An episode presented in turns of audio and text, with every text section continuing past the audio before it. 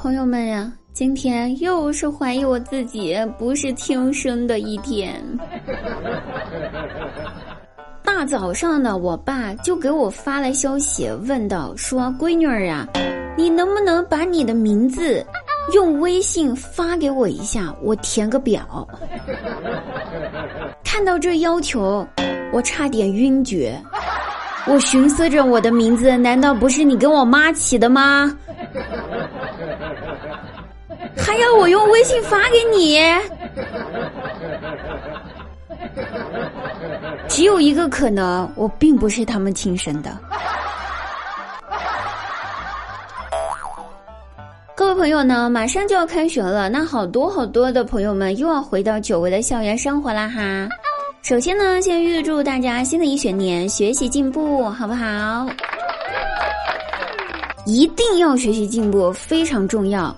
我想起以前我上学的时候，有一回考试，坐在我旁边的同学一直把头伸过来抄我的选择题答案，然后吧被老师逮了一个正着，老师走过来拿着我俩的卷子，就一直在那对比，然后想找一找抄袭的证据，可是看了两个人的试卷之后，老师疑惑了，啊，然后问那个同学说：“你到底抄了他什么？”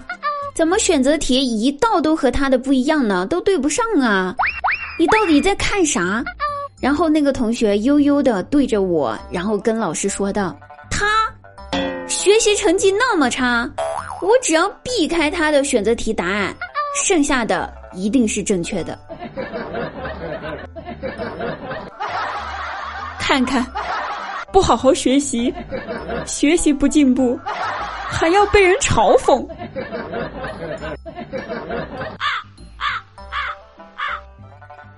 那滴答呢？最近找到了一个赚钱的办法，分享给大家。原因是因为前段时间有一个我不怎么熟的男生，突然给我转了五十块钱。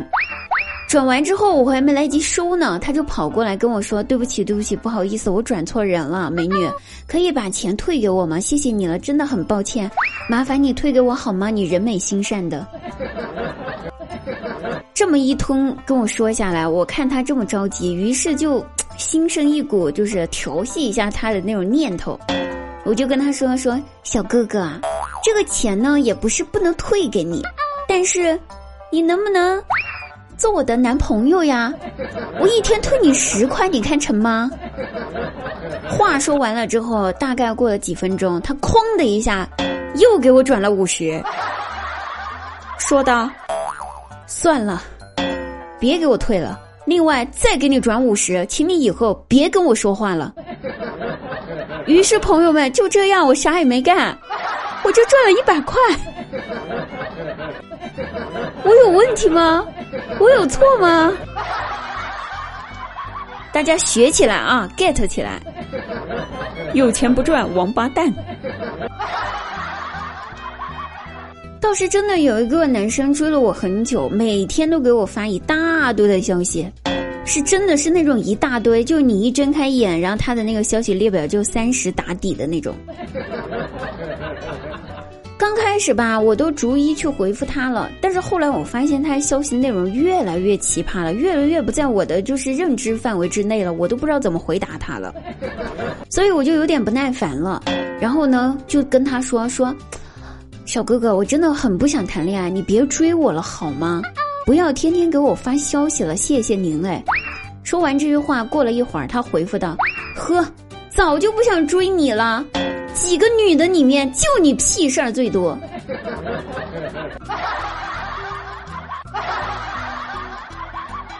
所以我只是你的鱼塘里面养了一条小虾米呗。怪我把自己看得太过于重要。张大鸟呢，在网上看到博主给出的经验说，每当女生跟你说不要，其实就是要，啊，你一定要给她满足她的要求。那这么简单的道理呢，各位男士也必须记住哈。所以张大鸟呢，把这一个东西，把这一条道理呢铭记于心。谈恋爱之后，有一天女孩就给张大鸟发消息，就说你到底每天都在忙什么呀？怎么都没有时间陪人家聊天呢？嘤嘤嘤！啊，有点作。张大鸟呢看了这个消息之后，抹了一把额头的汗水，回复道：“宝宝，我现在在工地拌混凝土啦，你要过来帮我吗？”女孩子一看，赶紧拒绝道：“哼，我才不要嘞！”张大鸟一听，这不就是博主说的那个“不要就是要”吗？于是立马回答道：“你等着，宝宝，我马上去接你啊！”